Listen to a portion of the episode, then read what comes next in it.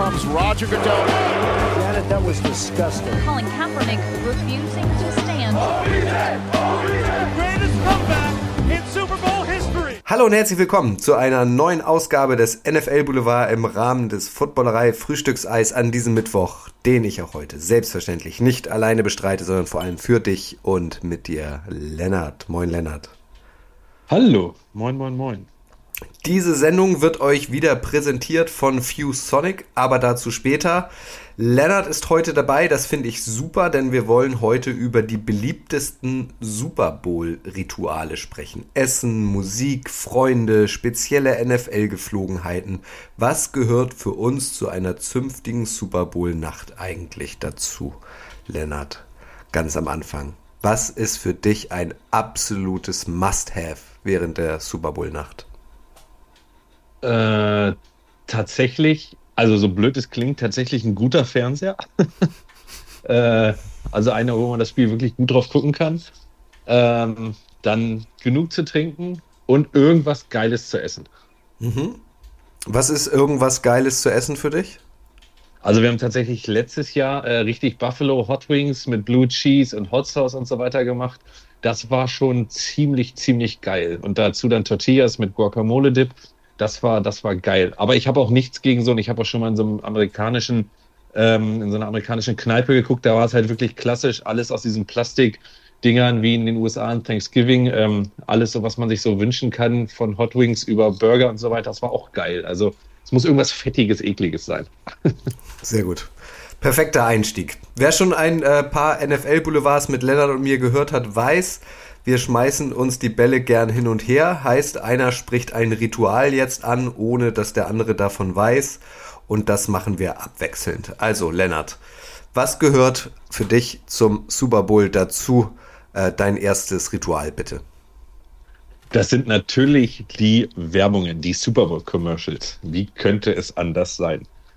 Ähm, das ist nämlich krass. Also wenn man so guckt, es gibt Studien, dass 18 Prozent der Leute, die den Super Bowl weltweit gucken, ähm, sich eigentlich nur für die Werbung interessieren. Also wirklich, die gucken den Super Bowl nur wegen der Werbung. Äh, das ist nicht, wirklich eine Menge, finde ich. 18 Ja, völlig, ne? Jeder fünfte. Also ja. für, für eine Werbung, das ist so, ähm, gut, Super Bowl-Werbung sind natürlich auch ikonisch äh, und wirklich also ja auch nicht ganz billig. Ähm, dieses Jahr kostet so ein 30-Sekunden-Spot äh, schlappe 6 Millionen Dollar. Ist auch sehr gut, ne? 30-Sekunden-Spot 6 Millionen Dollar. Ähm, das Besondere dieses Jahr ist, man, muss, um in den richtig guten Werbeslots zu sein, die richtig guten Werbeslots sind so das erste Quarter, ähm, ganz am Anfang, wo noch alle auch wirklich die Werbung gucken ähm, muss man für den gleichen Betrag nochmal äh, Olympia-Werbespots kaufen. Also es ist ja dieser Olympia und NBC überträgt auch Olympia. Also muss man noch auch für 6 Millionen Dollar Olympia-Werbespots kaufen bei NBC. Sonst hat man keine Garantie, dass man in einer wirklich guten Werbezeit ausgestrahlt wird. Das ist nicht, nicht dumm, ne, von NBC. Das ist nicht dumm. Ich überlege gerade, ob das denn überhaupt, ob so es für alle Werbepartner passt. Also im Umfeld vom American Football und im Umfeld von weiß ich nicht, Sch vier Schanzentournee hätte ich fast gesagt, also Skispringen und Skialpin und Rodeln äh, in, in, in der Umgebung von Olympia aufzutauchen, ob das so, so Sinn macht. So, ja, äh, vor allen Dingen gerade Eisbier Jahr, ne? vielleicht. Ja. Aber dies Jahr, also hier in, ich glaube, hier in äh, Deutschland werden die Olympischen Spiele kritischer gesehen als, ähm, als generell in den USA. Also wenn man sich gerade jetzt auch in den letzten Wochenenden da die Werbung angeguckt hat, also Jurassic Park pumpt ja auch Millionen für den neuen Film rein, in Olympia-Werbung, was auch immer. Also ich glaube, da sind die richtig big deal, die Olympischen Spiele. Und äh, da können sich die, also ich glaube, da, das lohnt sich schon. Ich habe gelesen, dass das viel für viele Firmen sehr lukrativ ist. Gerade natürlich die Firmen, die äh, was zu promoten haben, wie Alkohol oder Neuigkeiten oder so. Da hast du schon recht. Gerade sowas wie Anhäuser Busch oder so. Die sind da sehr groß drin. Ich habe mich natürlich auch ähm, so ein bisschen auf Commercials vorbereitet, weil hättest du es nicht gesagt, hätte ich es gesagt. Ich bin tatsächlich auf 6,5 Millionen äh, pro 30 Sekunden gestoßen, also ähm, noch teurer als es bei dir ist. Also halten wir fest, es sind auf jeden Fall mindestens 6 Millionen für 30 Sekunden. Das ist auf jeden Fall schon mal eine ganze, ganze Menge. Dann habe ich noch rausgefunden, es wird dieses Jahr Spots geben, äh, unter anderem mit Myla Kunis und äh, Demi Moore. Äh, mhm. Da kannst du dich vielleicht schon drauf freuen. Und ähm, es wird auch erstmals ähm, Werbung von Kryptowährungen geben, Kryptocom. Das ist in eine in Singapur ansässige Kryptobörse, die drittgrößte weltweit. Äh, und die haben sich auch einen Werbeplatz im Rahmen äh, des Super Bowls gesichert. Im Gegensatz zu Coca-Cola. Die sind wieder nicht am Start, genau wie bei Olympia. Das liegt aber wahrscheinlich an Pepsi. Ja, ich, also ähm, da Pepsi ja die Halftime-Show bezahlt und auch sponsort, ähm, meine ich gelesen zu haben, dass ein, ein sozusagen Negotiation, also ein Verhandlungspunkt da war, dass Coca-Cola sich gar keine Werbung kaufen darf dafür, äh, weil Pepsi halt da so großer Sponsor ist. Ja. Deine Old, deine Alltime Lieblingswerbung rund um den Super Bowl, fällt dir da konkret was ein, spontan? Ja, jetzt, wo ich mich tatsächlich die ganze Zeit informiert habe, es ist, glaube ich, die allererste wirkliche Blockbuster-Werbung. Also ich habe es mir 50 Mal angeguckt und es ist einfach so geisteskrank genial, damals schon. Weißt du, welche die erste Blockbuster-Werbung war? Nee, sag mal. Super Bowl 18, Apple. Ah. 1984. Da wurde der Macintosh sozusagen äh, äh, bekannt gegeben beim Super Bowl und in einer Werbung es gleichte einer Militärparade, einer, also das Witzige ist, ähm, guckt euch die alle mal ein, müsst ihr einfach mal Apple-Werbung 1984 Super Bowl ähm, es gleicht im Prinzip dem, was Apple heute erreicht hat. Dass man einfach Leute, also Gehirnwäsche betreibt mit Leuten, mit seinen Produkten und die es dann einfach blind kaufen. Und das ist einfach irgendwie, irgendwie, also ironisch passt es ja, äh, ein paar Jahre später geguckt und das ist wirklich eine Werbung, die finde ich unfassbar witzig. Aber es gibt natürlich noch, noch wirklich geile, auch über die letzten Jahre. Ähm, leider vergisst man ja auch immer sehr, sehr viele Werbung äh, im Super Bowl, aber ähm, welche ich auch sehr, sehr geil fand, war irgendeine mit Keanu Reeves vor zwei, drei Jahren. Ich weiß nicht mehr ganz genau, welche das war, aber die war auch sehr, sehr witzig. Ob das GMC oder so war, ich, ich kann mich nicht mehr hundertprozentig dran erinnern. Hast du denn eine, wo du sagst? Nee, also jo äh, Keanu Reeves habe ich jetzt auch gerade nicht im Kopf. Ich, ich finde ähm, Volkswagen damals mit dem kleinen Jungen äh, als Darth Vader, der draußen äh, auf der Straße steht, äh, vor der Garage und da mit seinem Laserschwert irgendwie rumhantiert und ähm, das Auto reagiert quasi darauf. Das finde ich Weltklasse. Ich bin aber halt auch großer ähm, Star Wars-Fan, also wahrscheinlich liegt das daran. Die, die habe ich noch im Kopf, die fand ich super damals. Und noch eine Frage zu Apple. Ähm, 1984 hast du gesagt. Ähm, das war das Erscheinungsjahr oder war das adaptiert an den, an den Roman George Orwell 1984? Weil das sind ja auch so, so Zukunftsutopien. Ja, nee, es war, also das, ich glaube, ich weiß nicht genau, wann das Buch von George Orwell rauskam, sozusagen. Äh, aber es ist witzig, also weil darum geht es auch in diesem Spot so ein bisschen. Die Zukunft ist jetzt sozusagen und es wird nie wieder, wie es vorher war. Und deswegen wird 1984 alles verändern, wird sozusagen in dem Spot gesagt. Also, nee, es ist aber schon, weil der Macintosh da rauskam. Also der Super Bowl war irgendwann ja im ähm, dann und dann im Januar da sogar und der kam irgendwie im, im, zwei Wochen später kam der Macintosh raus. Witzig ist, der Regisseur der Werbung ist Ridley Scott, mhm. der übrigens auch Alien und den ersten Blade Runner Film gemacht hat. Und damals 1984 hat diese Werbung äh, eine rekordbrechende Summe von 400.000 Euro äh, Dollar gekostet, mhm. äh, was für damalige Standards Wahnsinn war. Ähm, aber so ein bisschen Apple damals gezeigt hat. Und das war so der Moment, wo viele sagten, da konnte man sich endgültig äh, als eigene Marke etablieren und auch sich neben IBM einen Namen machen. Also sehr, sehr ikonisch, diese Werbung. Cool. Ich habe sie nicht Kannst vor Augen. Ich, von letzten Jahr? Ja. Ich, ich werde sie äh, gleich im Anschluss hier unseres Gesprächs ähm, mir anschauen. Bin ich gespannt. Ich würde weitermachen, weil ähm, das, das Jahr 1984 ist ähm, ein gutes Stichwort. Ähm, wir befinden uns in der Saison 1984 und in dieser Saison ähm, hat äh, ist auch eine absolute Tradition zum ersten Mal entstanden und zwar geht es um die berühmte Gatorade-Dusche.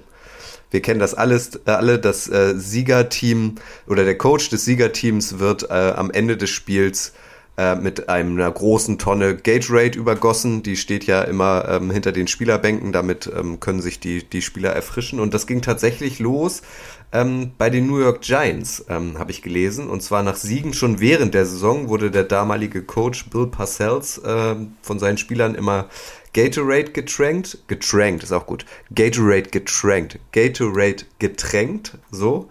Und die Chicago Bears haben das aber auch in dieser Saison dann irgendwann ähm, eingeführt ähm, und haben Mike Ditka, das war der damalige Coach, ähm, überschüttet. Äh, erstmals nach einem Sieg, ähm, ein, einem, ähm, äh, wie heißt das, ein Prestige-Sieg, weil Division-Duell ähm, gegen, die, gegen die Vikings. Ich frage mich da, Lennart, meinst du, Gatorade zahlt dafür mittlerweile Geld? Weil das ist ja eigentlich das Beste, was einer Firma passieren kann. Also damals, ich habe so ein bisschen nachgelesen, ähm, war das halt spontan. Gatorade hat sich natürlich in Ast gefreut, das ist ja super. Und ich glaube, sie bezahlen bis heute kein Geld dafür. Das ist unbezahlte Werbung während äh, des Super Bowls. Wir haben es gerade gelernt, normalerweise kosten 30 Sekunden mindestens 6 Millionen Dollar. Das ist ja ein Geschenk für Gatorade eigentlich, ne? Ja, ich tatsächlich, ähm, ich habe mich die gleiche Frage mal gestellt, ob sie nicht vielleicht Geld dafür bezahlen. Also A, frage ich mich immer, ob da wirklich auch Gatorade drin ist, immer noch in diesen Behältern oder ob da nur der Name draufsteht, ob das ein Deal ist, dass man halt Gatorade-Behälter haben muss. Hm. Und zweitens frage ich mich, ob Gatorade vielleicht dem Spieler, der das macht, Geld bezahlt beim Super Bowl. Sozusagen, dass, dass die Spieler wissen, wenn ich derjenige bin, der das macht, oder zwei, drei Spieler, die halten ja meistens den Bottich, und man das sieht man ja in, in aller Herren Ländern, ist ja ein Bild, was immer wieder rumgeht und so weiter und ein Video, dass Gatorade vielleicht den Spielern, dass es da diesen Deal gibt, die kriegen mal eben so 100.000 oder 50.000 oder so als, als, als Handgeld oder so dann irgendwann, dass sich Gatorade bei einem meldet. Das, das könnte ich mir fast vorstellen. Aber, ist aber auch sehr viel Verschwörung. Ja, ja, das stimmt. Vor allem, also dann würde es ja ein Hauen und Stechen geben am Ende. Also ich will den Bottich, ich will den Bottich. Ich bin bezahlt, aber ja, ich aber auch. Denkst du dann da dran, so wenn du, glaube ich, den Super Bowl gerade gewinnst, ich weiß nicht, ob du da noch Gedanken hast, so an, an diese Gatorade-Dusche. Also mir wäre das, das egal, völlig egal. Ja, das stimmt. Ich, wahrscheinlich würden wir aufs Feld einfach rennen. Ja. Ähm, und ja gut, einer muss sich da schnappen, da hast du recht. Ich habe auch gelesen, das ist auch irre, finde ich. Man kann sogar drauf wetten, welche Farbe das Gatorade in diesem Jahr im Super Bowl haben wird. das ist auch unfassbar, das ist oder? Ja. Das ist aber geil. Das also ob es gelb geil. ist oder orange, ich glaube rotes Gatorade gibt es auch. Ähm, aber allein wie oft wir jetzt schon den Namen Gatorade gesagt haben, und das, das wird ja ähm, während der Super Bowl-Übertragung halt vor einem Millionen Publikum ähm, auch ein paar Mal benutzt werden, das ist also für Gatorade wirklich ein Segen. Ja, absolut. Ich weiß nicht, ähm, ich habe auch mal gelesen, dass die TV-Kommentatoren aber angehalten sind, den Namen nicht mehr zu sagen. Also ich ah, glaube, die sagen okay. ja immer nur Schauer oder so. Muss, müssen wir mal dieses Jahr drauf achten. Ja. ja, interessant. Okay, du bist wieder dran. Ja, wie könnte es bei mir anders sein? Auf unseren Super Bowl-Partys äh, waren sie für mich ein riesiger Bestandteil, die Halftime-Shows natürlich. Mhm. Ähm, zuerst mal, was ich ziemlich interessant finde bei den Halftime-Shows, also bekommt der, der auftretende Künstler bzw. das Künstlerensemble kein Geld dafür. Mhm. Also es ist tatsächlich äh, unbezahlt, nur in, nur in Anführungsstrichen Spesen und Reisekosten werden übernommen. Ähm, aber es ist natürlich ein riesiger Boom für jeden Künstler. Also zum Beispiel Justin Timberlake hat am Tag nach seiner Halftime-Show 534 Prozent mehr Musik verkauft und Lady Gaga 2017 1000 Prozent. Also das ist natürlich die beste Werbung, die du haben kannst, wenn du es gut machst. Ja, ähm, so ein Reichweitendeal, ne? Äh, genau. Generell kostet die natürlich unglaublich viel Geld, 13 Millionen äh, Dollar ungefähr, so bis zu 13 Millionen Dollar. Und es sind 3000 Leute involviert. Also es ist wirklich ein wahnsinniger Aufwand. Die Rolling Stones hatten damals äh, die größte Bühne, die war aus 28 Einzelstücken zusammengezimmert, war ein, ähm, eine Revolution in der Musikbranche, vor allen Dingen, weil das ja also es gibt da so ein paar Regeln. Die Bühne muss halt schnell, die muss verschiebbar sein, die darf das Feld auf gar keinen Fall zerstören. Und äh, das äh, wird ja die Wochen vorher, das ist eigentlich das Interessante, wirklich akribisch geprobt und dass da nie Leaks rauskommen, ist eine der größten äh, Selbstschulterklopfer sozusagen der NFL. Also ich habe gelesen, die NFL, wenn sie wirklich auf was Stolzes ist, dass von diesen Super Bowl Halftime Shows gar keine Leaks entstehen. Also dass da wirklich von den Proben und so, es gibt nicht eine Aufnahme, es gibt nicht ein Foto oder so, dass da wirklich einfach knallhartes Schweigen besteht, was ich ziemlich interessant finde in der heutigen Medienwelt, oder? Kannst du das immer noch glauben? Also nee, total. Also äh, ich habe jetzt gerade drüber nachgedacht, der, der Super Bowl ist ja dieses Jahr ähm, im neuen Stadion ähm, in LA und dort spielen oder haben ja jetzt am letzten Wochenende die Rams gespielt nochmal, zu Hause gegen die 49ers. Das heißt, du konntest jetzt noch gar nicht anfangen oder konntest noch gar nicht anfangen mit den Proben. Das geht jetzt wahrscheinlich erst los. Wenn du aber den Super Bowl, weiß ich nicht, zum Beispiel bei den Dolphins gemacht hättest, wie so gern äh, in, in wärmeren Gefilden, dann könnte man jetzt da schon proben. Aber das, das äh, Rams-Stadion, das SoFi Stadium, war ja bis vor kurzem noch besetzt quasi. Also auch die Proben können da jetzt erst losgehen. Ja, das ist tatsächlich, vielleicht proben die in einem anderen Stadion noch, aber dann müssten ja auch wieder ein zuges Stadion haben. Das ist ja, du kannst ja nicht in so einem Freiluftstadion eigentlich proben. Ja, es ist echt interessant. Also es ist schon. Ich frage mich so ein bisschen, diese, diese 13 Millionen, ähm, von denen du gesprochen hast, Produktionskosten, die zahlt dann aber Pepsi wahrscheinlich, ne? Oder die NFL? Äh, äh, sowohl als auch. Also Pepsi ist ja der Hauptsponsor, die bezahlen einen sehr, sehr großen Teil. Ähm, und dann immer noch ein bisschen was die NFL tatsächlich, ähm, die ja da auch, sage ich mal, ein Interesse dran hat. Mhm. Die ersten Halftime-Shows tatsächlich, oder die erste war 1967 ähm, und da war es eine Marching Band. Also das war tatsächlich am Anfang gar nicht so selten, dass von verschiedenen Schulen haben Marching Bands ähm, gespielt. Und äh, das war tatsächlich, äh, also jeder, der mal Marching Bands kennt, die können auch richtig geile Stücke spielen und auch richtig mit Tam Tam Tara. Ähm, das ist äh, eine sehr, sehr lange Tradition gewesen, bis es dann irgendwann äh, an Einzelkünstler überging. Und was auch anders war früher, früher hatte tatsächlich jeder Super Bowl ein Thema.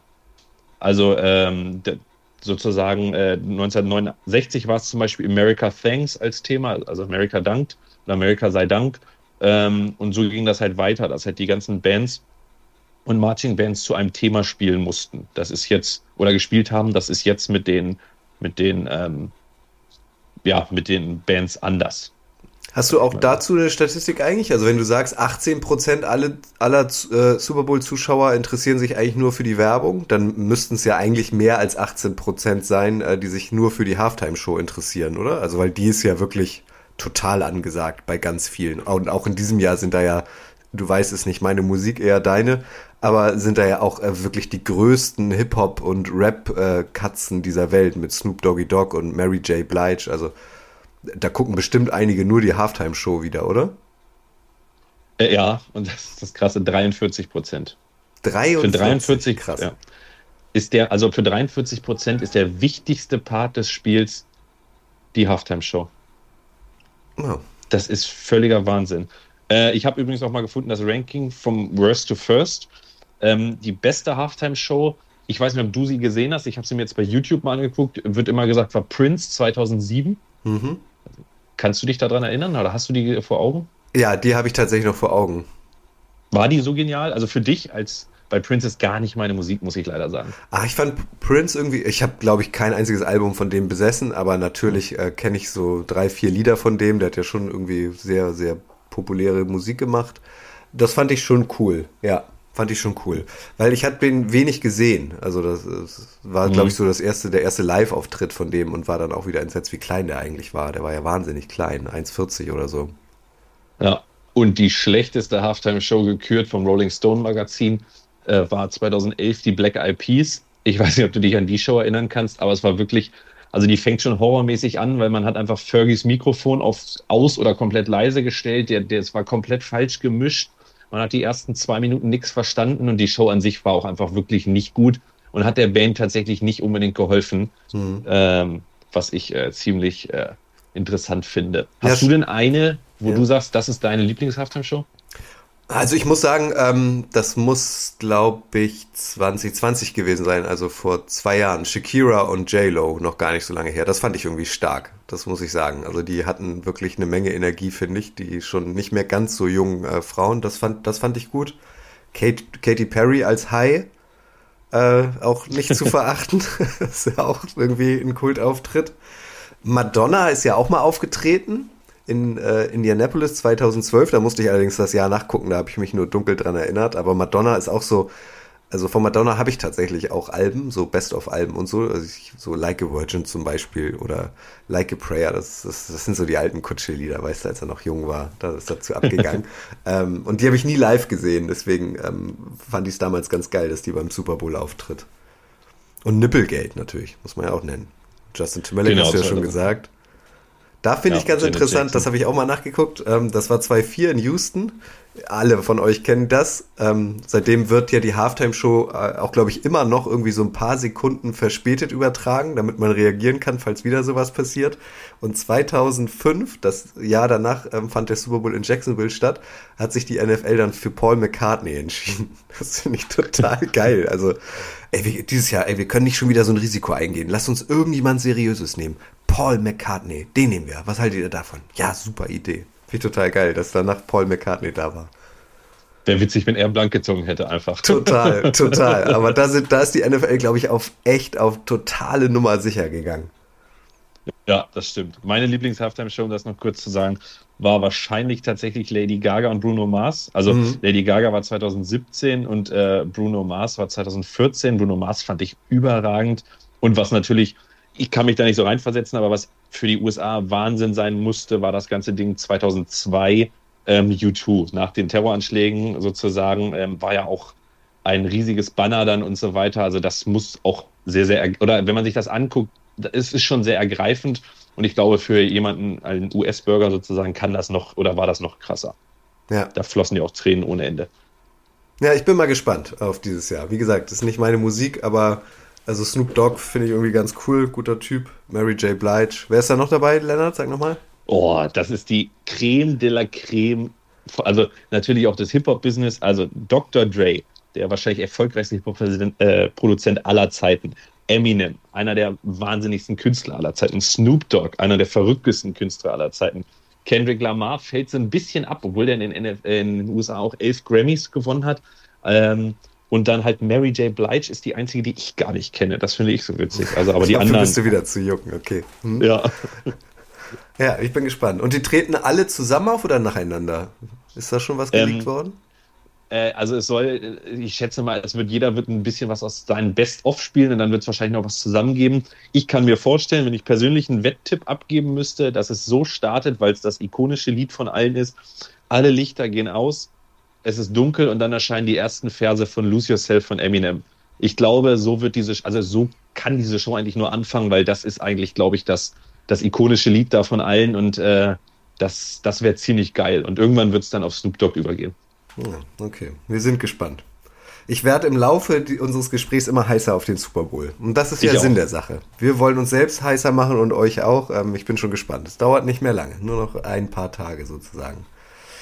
Ich nehme als nächstes, ich bin alles andere als ein Militärfreak, aber das gehört ja irgendwie auch dazu, äh, die Düsenjets, die am Ende der Hymne dann immer übers Stadion donnern. Ich habe mich da ein bisschen reingelesen, Lennart. Also das ist äh, ein Düsenjet-Trio im tiefen Formationsflug der US Air Force. Damit wollen die USA demonstrieren, äh, wie beeindruckend ihre, ihre Luftwaffe ist die US Air Force macht es auf eigene Kosten, um, jetzt kommt ein Zitat, die Fähigkeiten unserer Flugzeuge zu präsentieren, Patriotismus zu verbreiten und gleichzeitig zukünftige Generationen von Luftfahrtfans zu inspirieren. Also auch da ist das wieder so ein bisschen, ähm, das zahlen die auf eigene Kosten, so wie die, wie die Bands. Also die nutzen halt irgendwie diese große Bühne des Super Bowls, äh, um sich zu präsentieren wir kennen das ja auch von den London Games, da fliegen ja auch so Düsenjets über Stadion äh, nach der Hymne. Ich finde den, den ähm, logistischen Aufwand halt irgendwie Wahnsinn. Also, dass da nichts schief geht, glücklicherweise, weil die fliegen ja echt eng an eng. Und kommen, ich habe mich da, wie gesagt, ein bisschen reingelesen, kommen so von unterschiedlichen Militärbasen. Also der eine fliegt im Westen, der andere im Norden und der dritte im Süden oder so los und dann treffen sie sich erst kurz vorm Stadion, um dann nebeneinander zu fliegen. Das ist schon krass, ne? Ich finde das Wahnsinn. Also das ist ja alleine dieses ganze Taram-Taram da drum, ne? Also was da für, für Sicherheitsvorkehrungen getroffen werden müssen. Dann müssen die von irgendeiner Militärbasis starten. Und dann muss ja genau der Moment abgepasst werden. Also das muss ja wirklich auch sekundengenau, ich glaube, das ist ja mal direkt nach der Hymne. Also das muss ja sekundengenau abgetimt werden, dass die genau in dem Moment in diesem Formationsflug darüber fliegen. Ähm, also ich finde das wirklich äh, spektakulär jedes Mal. Ich ich kann mit Kampfjets auch nicht so viel anfangen. Ich hatte früher mal ein Kampfjet-Quartett, das war vielleicht das einzige, aber äh, die Formation an sich und das ist schon beeindruckend vom, vom, vom Ausführungsstandpunkt, finde ich. Und wahnsinnig laut. Also wir, wir kennen das ja auch, wie gesagt, von den London Games und da sind die Stadien mitten in der Stadt. Das in LA ist ja so ein bisschen außerhalb. Ähm, aber das ist, das ist schon krass, auch wie tief die fliegen. Also gefühlt sind die 20 Meter über dem Stadion oder so. Ja, absolut. Also da wird es bestimmt auch, äh, ich, ich weiß nicht, wie man sowas probt, weil also du ich bin jetzt, wüsste jetzt nicht oder sehe jetzt keine Berichte, dass da eine Woche vorher immer mal wieder Kampfjets über das Stadion von Sofa fliegen. Ja. ähm, ja, es ist äh, witzig. Wäre witzig, wenn das bei deutschen Spielen auch, wenn so eine Transall einfach mal über so ein deutsches Stadion fliegen würde. Na, das stimmt. Ich glaube nur, wir sind nicht so gut ausgestattet wahrscheinlich. Liest man ja immer Nee. wieder. Uschi, Uschi hat das ja nicht mehr im Griff gehabt früher. Und wer jetzt Bundesministerin oder Minister für Verteidigung ist, weiß ich gar nicht. Oder Bundeswehrminister, gibt sowas noch? Nee, ne? Ja, Verteidigungsminister. Verteidigungsminister, ja, ja. Oder? oder Ministerin. Wer ist das gerade? Äh, gute Frage. Das, äh, Christine Lamprecht ist das. Ah, guck, schön. Wieder was gelernt. So, Lennart, du bist dran. Dein Ja. nächstes Super Bowl-Ritual. Was gehört für dich dazu, zum großen NFL-Endspiel? Bei mir geht es musikalisch weiter und zwar die Hymne. Mhm.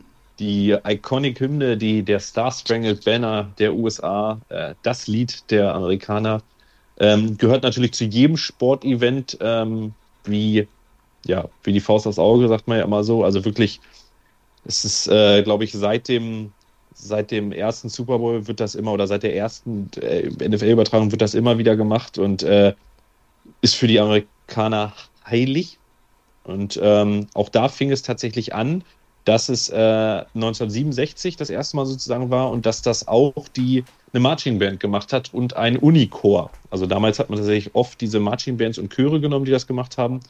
Ähm, aber auch das hat sich ja im Laufe der Jahre immer mehr gewandelt in wirklich Künstler, namenhafte Künstler. Also die Backstreet Boys haben das schon gemacht, Mariah Carey, Beyoncé, ähm, Billy Joel, äh, Christina Aguilera, Kelly Clarkson, Alicia Keys, Lady Gaga, Pink. Also da hat man ja wirklich auch die Creme de la Creme geholt. Äh, und ja, es ist, ähm, gehört für mich immer dazu. Äh, einfach aufgrund der Interpretierbarkeit der Hymne. Also ich glaube, es gibt kaum eine Hymne, die man schon in so vielen Varianten gesehen hat wie die amerikanische, oder? Definitiv, definitiv. Ich habe mir auch noch mal ein paar angehört. Ähm, da wird ja Whitney Houston irgendwie so gefeiert, weil sie irgendwie diese Hymne noch mal ganz anders interpretiert und ähm, gesungen hat. Ähm, ja, bin ich total bei dir. Ich habe auch gerade überlegt, das, das habe ich nicht recherchiert. Steht das überhaupt schon fest? Also wer singt dieses Jahr die Hymne? Nee, komischerweise findet man da noch nichts drüber. Also eigentlich gibt die NFL das mal recht früh bekannt, aber äh, oder recht früh im Januar irgendwann bekannt. Äh, Man findet noch nichts darüber, wer sie dieses Jahr singt. Ähm, deswegen sind wir mal gespannt. Ja, Whitney Houston gilt auch so als die ergreifendste Hymne. Das war 1991 auch während des Golfkrieges und äh, die hat das ja wirklich in Houston gemacht. Das war schon ziemlich, ziemlich Wahnsinn. Äh, Obwohl es da ja immer mal wieder Spekulation gab, dass sie das ganze Playback gemacht hat und nicht live. Äh, Das Mhm. ist bis heute nicht ganz geklärt. Ja, und sie hat es mit ins, Gra ins Grab genommen, tragischerweise. Ja. Dieses Geheimnis wahrscheinlich. Hast also, du? Ja. be bevor ihr uns hier jetzt gleich äh, auslacht oder bepöbelt oder uns böse E-Mails schreibt, wir produzieren ein bisschen vor. Vielleicht ist mittlerweile auch schon rausgekommen, wer die Hymne in diesem Jahr singt. Entschuldige, du wolltest noch was fragen, Leonard? Ja, hast du, also die schlechteste Halftime-Show gekürt wurde Christina 2006. Nee, tatsächlich nicht die schlechteste, nur die zweitschlechteste. Die schlechteste Aretha Fla- Franklin, Aaron Neville und Dr. John 2006. Mhm. Bitte, bitte, bitte guckt euch das, guckt euch das einmal an bei YouTube. Ich sag's nochmal. Aretha Flank, Franklin, Aaron Neville und Dr. John. Also das, Dr. John ist doch jetzt im Dschungelcamp, oder? nee, das ist Dr. Bob. Ach so, okay. Okay. ja, sag mal. Furchtbar. Also das grenzt, also musikal, also ist ja immer objektiv, aber das grenzt meiner Meinung nach echt an Ohrenverletzung. Das war so schlecht. Wobei ich jetzt an dieser Stelle mal eine Lanze für Aretha Franklin äh, brechen muss. Du wirst sie wieder nicht kennen, weil die ist wirklich schon alt, wahrscheinlich auch schon tot. Äh, die war schon, als ich jung war, alt. Äh, das ist eigentlich eine ganz gute Sängerin, aber die hat's auch verkackt, ja? Ja, fand ich schon. Na, man, habe ich viel zu gucken jetzt. Das habe ich auch nicht vor Augen. Aretha Franklin. 2,6 sagst du. Ja, aber du hast gerade Christina Aguilera ja angesprochen. Ja. Also Wahnsinn. Wie kann man, also Christina Aguilera war damals 2011 so auf dem Höhepunkt scheinbar ihrer Karriere. Dann durfte sie die National Anthem singen und sie hat sich einfach versungen. Also sie hat sich wirklich versungen. Und äh, eine völlig falsche Strophe. Sarah Connor lässt grüßen. Mhm. Also eine völlig falsche Strophe gesungen, hat das aber ganz professionell überspielt. Und die musste sich ja wirklich offiziell, also bei allen Amerikanern entschuldigen und, und um Verzeihung bitten, weil sie natürlich die heilige Hymne falsch gesungen hat.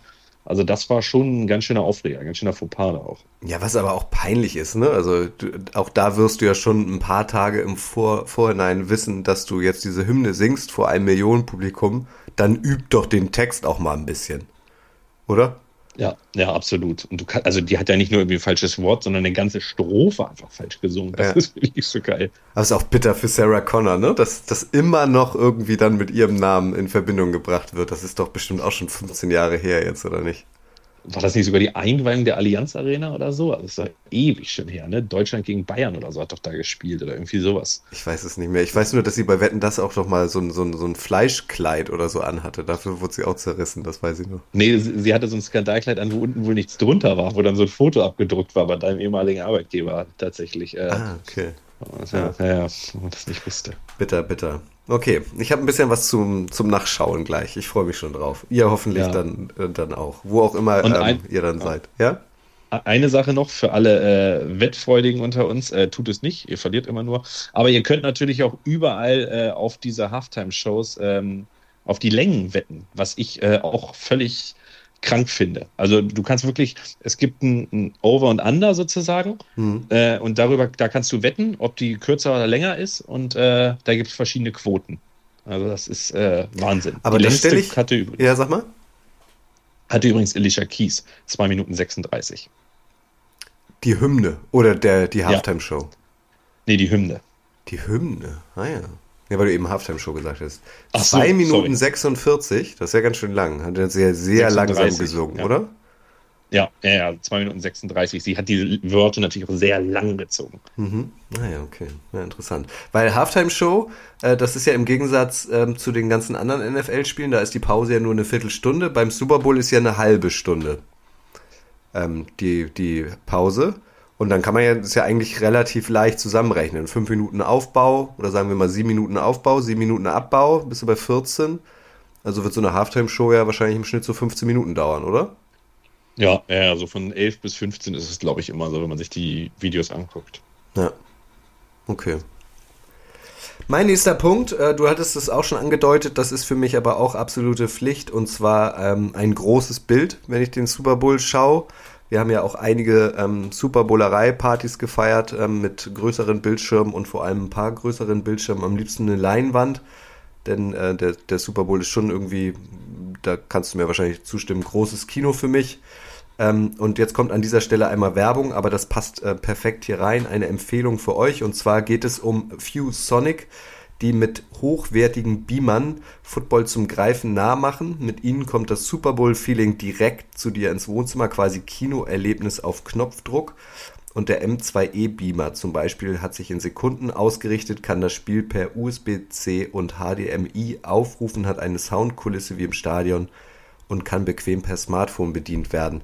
Und damit ihr vielleicht nachvollziehen könnt, wovon ich hier jetzt rede, noch bis einschließlich des heutigen Mittwochs, Mittwoch der zweite zweite, bis Ende dieses Tages könnt ihr auf unserer Instagram-Seite so ein M2E Beamer von ViewSonic im Wert von fast 700 Euro gewinnen. Ihr müsst einfach nur in die Kommentare schreiben, warum ihr dieses geile Ding unbedingt haben wollt und ihr nehmt automatisch teil. Also falls ihr das noch nicht gemacht habt, dann schaut mal auf unserer Instagram-Seite vorbei. Weil Lennart, so ein großes Bild macht's natürlich irgendwie auch noch mal geiler. Vor allem, wenn man dann auch noch so Stadionatmosphäre auf die Ohren bekommt, ne? Ja, absolut. Also für mich gehört das auch dazu. Du musst ein schönes, großes Bild haben, ein klares Bild. Ähm, und ich bin ja tatsächlich auch einer, also ich möchte das auch in Lautstärke gucken. Also ich möchte den Super Bowl nicht gucken und das ganz leise haben, nicht mit Kopfhörern im Ohr oder im Bett mit dem iPad oder so. Ich möchte das auf einem schönen, großen Bildschirm gucken, mit geilem Sound und wirklich scharfem Bild, weil das gehört ja irgendwo dazu. Super. Du bist dran. Ja, äh, jetzt geht es tatsächlich äh, um die Stadt, die den Super Bowl austrägt. Mhm. Und ähm, zuerst mal muss man sagen, äh, leider werden hier kalte Städte völlig benachteiligt. Also äh, wirklich 33, ähm, also 33 Super Bowls ähm, wurden in wirklich sehr warmen Regionen ausgetragen. Ähm, also die Südregion, ähm, Los Angeles oder Kalifornien, äh, Miami, New Orleans, sowas in der, in der Richtung. Und es ist völlig, völlig Wahnsinn, dass sich andere Regionen darauf bewerben können, aber einfach nicht genommen werden, weil es ähm, eine Regel der NFL gibt oder eine, eine Regel in Anführungsstrichen. Ähm, dass es muss über 50 äh, Grad Fahrenheit sein. Also das sind so 10 Grad Celsius, wo ja auch andere Städte in Frage kommen würden, aber ähm, muss es sein. Oder das Stadion muss komplett ein Dome sein oder ähm, ein verschließbares Dach haben. Was ich schon mal sehr unfair finde für einige Städte, oder? Naja, es ist ja auch immer ähm, äh, damit verbunden, dass es eine große Fan-Experience äh, mindestens an diesem Tag eigentlich die ganze Woche äh, für die Fans gibt äh, rund ums Stadion. Und ähm, also der letzte wirklich kalte Super Bowl, an den ich mich erinnern kann, äh, war in Minnesota. Das müsste so 2017, meine ich, oder 2018 gewesen sein. Und das weiß ich noch, also da waren ja irgendwie minus 20 Grad in dieser Super Bowl Woche und dann bringt es natürlich auch keinen Spaß, wenn du da draußen auf den Straßen rumläufst und irgendwelche Football, Footballer wirfst oder, also das macht ja schon irgendwie mehr Spaß in der Sonne. Von daher kann ich das schon verstehen, aber ungerecht ist es auf jeden Fall, das stimmt. Ja, aber wenn man sich mal anguckt, der Super Bowl war bislang elfmal in Miami, zehnmal in New Orleans, mit diesem Jahr achtmal in Los Angeles, fünfmal in Tampa, dreimal in San Diego, Atlanta, Houston und dann wirklich San Francisco, Detroit, Glendale, Minneapolis und dann sind es, also es sind tatsächlich nur, und einmal in New Jersey, einmal in Indianapolis, die haben aber auch einen, einen äh, Dome. Also New Jersey war sozusagen das einzige Freiluftstadion, wo es auch echt kalt war, wo der Super Bowl war. Und ähm, die NFL sieht auch nicht vor, das zu ändern, auf dem, was du gesagt hast. Selbst dieses Ding in Minneapolis, also in Minnesota, da ist ja das neue Stadion eingeweiht worden in der Saison auch, dieses US Bank Stadium. Ähm, selbst da hat die NFL am Ende ein negatives Fazit abgegeben. Stadion war alles top modern, aber wie du schon sagtest, die Woche war zu kalt. Hm. Äh, das war da, wo die Eagles gewonnen haben, weil es äh, minus 20 Grad war und der die Fan-Experience da nicht so geil sein konnte, wie du es schon gesagt hast. Ähm, ja, es gibt auch tatsächlich so ein paar Minimum-Anforderungen, die man haben muss. Also es muss mindestens 70.000 Plätze haben, das Stadion, 35.000 Parkingplätze. Äh, es muss diese Game Day Experience, diese NFL Experience, diese riesige Themenwelt sozusagen ähm, muss, es, muss es beherbergen können. Und was ich krass finde, also du musst in einer Stunde um dem Hotel mindestens, äh, in einer Stunde um den Stadion mindestens äh, Hotels für 35 Prozent der Sitzplätze haben. Aha. Also, ja, und äh, Jacksonville hat das damals so gemacht, die hatten das nämlich nicht. Die haben einfach in den Hafen vier, fünf große Kreuzfahrtschiffe gelegt und die als Hotels verbucht, sodass die diesen Super Bowl äh, äh, also veranstalten durften. Ja, das macht Sinn. Ist auch krass, oder? Ja, total. Ja. Und dann muss halt gegeben sein, dass halt für beide Teams ein, ein äh, Trainingsfacility, also ein richtiger Campus, innerhalb von 20 Minuten von ihrem Hotel sozusagen weg sind. Mhm. Ähm, ja, das sind so diese normalen Sachen die da gegeben werden. Wobei ich jetzt gehört habe, das hat wahrscheinlich auch mit Corona zu tun, ähm, die beiden Teams, ähm, die sich für den Super Bowl qualifizieren, reisen erst am Freitag vor dem Super Bowl Sonntag an. Also früher war es ja so, dass sie dann eine ganze Woche da verbracht haben und auch viel Pressetermine gemacht haben und da macht es ja Sinn, irgendwie so, ein, so einen Trainingsplatz in der Nähe des Hotels zu haben. Aber das ist äh, mehr als so ein Walkthrough, werden die an dem Samstag ja wahrscheinlich gar nicht machen. Nee, ich bin mal gespannt, ob das dieses Jahr wieder so ist. Das war ja letztes Jahr tatsächlich so, weil ähm, sollte ja ein Team aus dem Osten sozusagen in den Super Bowl kommen, ähm, hat es natürlich einen unfassbaren Nachteil gegenüber einem Team aus dem Westen, was dort schon ist. Also für, für San Francisco und Los Angeles liegt das ja in der gleichen Zeitzone, hm. für Kansas und Cincinnati gar nicht. Also hm. die müssen ja nochmal Cross-Country reisen. Da bin ich mal gespannt, ob die vielleicht zwei, drei Tage eher anreisen, um sich zu akklimatisieren. Ja, ja, das stimmt. Aber Kutsche, weißt du, weißt du, was mal geleakt wurde? Die Liste, was NFL, was diese Stadt noch beherbergen muss. Mhm. Und wirklich, also ich stelle diesen Link gerne mal bei Twitter rein, das ist so absurd. Die Stadt muss einen Golfkurs haben, die muss eine Bowling Alley haben, die muss äh, Free Housing für ein, ein Team, ein 40-köpfiges Team, was vorher kommt, ein Jahr vorher und da eine Woche sich durchessen und durchfressen darf, alles testet, das muss die Stadt bezahlen. Da, da, dann muss das Hotel ein Jahr lang, oder alle Hotels müssen ein Jahr lang NFL Network laufen haben. Mhm. 20 Billboards müssen von der Stadt gestellt werden. Und jetzt kommt das wirklich, das ist eigentlich das, das Weirdeste. Das Team, was den Super Bowl oder die Stadt, die den Super Bowl ausstatt, äh, austrägt, muss das Feld am Ende auf eigene Kosten abbauen, zerschneiden und der NFL zur Verfügung stellen, dass sie es als lizenzierte Produkte verkaufen können. Das ist ja wirklich absurd. Völlig absurd, oder? Das Total. ist der Wahnsinn. Ja. Ich habe gerade überlegt, haben wir irgendeine Chance, in dieses 40-köpfige, in diese 40-köpfige Delegiertenreise zu kommen? Ein Jahr vorher, wo man dann schon mal alles ausprobieren kann? Daran hätte ich großes Interesse. Wie kommt man an einen Ich dieser auch. 40 Jobs? Vielleicht müssen wir Weiß eine ich nicht, wir Bewerbung können schreiben. wen fragen, ja, ja. An roger.godell.nfl.com. Hi, this is Leonard. I'm very interested in. Ja, probier's einfach mal. Ja, das, ich glaube, das mache ich mal. Gucken, ob sie durchgeht. Das wäre super. Was für ein geiler Job. Ja, das ist irgendwie, also so, so diese, diese Funktionärsstrukturen, das ist doch auch wie die FIFA, oder nicht? Dann kommen da so 40, wahrscheinlich auch alles nur weiße Männer äh, im Anzug und lassen sich da wirklich eine Woche lang ähm, von vorn bis hinten bedienen. Meinst nicht? Ja, absolut. Und die, die Städte müssen halt alles dafür bezahlen. Also das nennt sich dann Familiarization Trip, also dass man schon mal familiar wird mit der Region und so weiter. Wenn das schon elfmal in, in Ja. Miami war, dann muss man noch sehr, sehr familiar werden mit der Region, wenn das dann zwölftes und dreizehntes Mal ist. Das, das klingt wirklich nach einem Lusttrip, wie damals ähm, ausgewählte Menschen der Hamburg-Mannheimer. Waren das die Man- Hamburg-Mannheimer, die so ein Lustfest gefeiert haben? Ich glaube, Jetzt muss ne? ich ganz vorsichtig sein. Nicht, dass wir hier verklagt werden. Entschuldigung. Aber ich glaube ja. Ja, schön. Ich würde noch auch noch eins loswerden wollen, und zwar ähm, die Super Bowl-Parade. Die darf natürlich auch nicht fehlen. Das Siegerteam fährt, ähm, so kennen wir es zumindest von den Patriots, ähm, mit dem Bus durch kaltes Boston. Ähm, Gronk fängt das ein oder andere Döschen Bier ganz locker und trinkt's auch ähm, immer schön Party. Äh, letztes Jahr, das hat mir wirklich gut gefallen, hat er erstmals quasi das Home-Team, also die Tampa Bay Buccaneers im Buccaneers Stadion äh, den Super Bowl gewonnen, auch wieder mit Gronk und das haben sie ja auf dem Wasser gemacht, diese Parade. Das fand ich ganz cool, kann man sich natürlich auch nur leisten, wenn man irgendwie in wärmeren Gefilden wohnt und äh, also von dieser Super Bowl Parade haben wir ja dann auch noch ein paar Tage gelebt, quasi, weil da so viel passiert ist. Tom Brady war betrunken mit seinem Avocado Tequila, dann hat er doch noch die, die Trophäe irgendwie von Boot zu Boot geworfen, ich glaube auch zu Gronk. Ähm, also da, das gehört irgendwie auch dazu.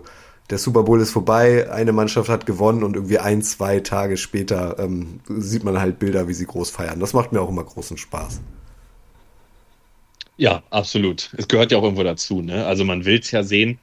Äh, und es ist, ähm, ich tatsächlich habe mal gelesen, dass, äh, dass das für die Stadt aber das absolute Horrorszenario ist, wenn dein Team den Super Bowl gewinnt, weil du innerhalb von, ich glaube, die Super Bowl-Parade ist ja wie vier, fünf Tage danach. Ähm, also du musst innerhalb von, oder drei, vier Tage danach, du musst in der kurzen Zeit eine Parade organisieren mit allen Pipapo und es wird ja die ganze Stadt dichtgelegt. Ähm, also es ist ja wirklich dicht. Ich kann mich daran erinnern, als ähm, ich 2008, 2009 mein Austauschjahr in den USA verbracht habe, haben die Phillies, das Baseballteam, damals die World Series gewonnen. Und dort war den Dienstag, das war glaube ich Samstag oder so, den Dienstag danach auch die Parade. Und da war schul- und arbeitsfrei für die ganze Stadt. Da war alles lahmgelegt. Wir hatten schulfrei, um zur Parade gehen zu können. Äh, die alle äh, Fabriken und so wurden stillgelegt, damit man sein, sein Sportsteam bei der Parade sehen kann. Das war völliger Wahnsinn. Ja, ganz geil. Du kannst dich natürlich so ein bisschen darauf vorbereiten. Ne? Also es kann sein, dass wir jetzt äh, den Super Bowl gewinnen. Ähm, an welchem Tag machen wir das und wie machen wir das vor allem? So ein bisschen Vorlaufzeit hast du ja schon. Ja, das stimmt. Du hast ja zwei Wochen, aber natürlich auch sehr viel ungenutzte Zeit, wenn das dein Team dann nicht Bowl ja, das stimmt. Aber als die Eagles gewonnen haben, da gab es auch so eine legendäre Ansprache im Karnevalskostüm. Ähm, ne? war, war das ähm, Jason Peters oder war das der Kelsey? Wer war das nochmal? Jason Kelsey war das. Und es war kein Karnevalskostüm, Sondern es war ein Kostüm von einer, also in, man hat in Philadelphia eine berühmte Verkleidungsarie und äh, so verkleiden sich diese Gruppierung von Leuten. Ich will den Namen jetzt nicht aussprechen, weil ich es nicht hundertprozentig weiß und nicht, dass ich ihn falsch ausspreche. Hm. Ähm, also es war kein Karnevalskostüm, das betont er auch immer wieder. Okay, es sah so aus. Also für, für meine nicht Karneval geschulten Augen sah es aus wie ein Karnevalkostüm. Aber das war ja auch Kult. Also was der da für eine geile Rede gehalten hat, am Ende war er heiser und so. Das, also du wirst es noch mehr aufgesogen haben als ich.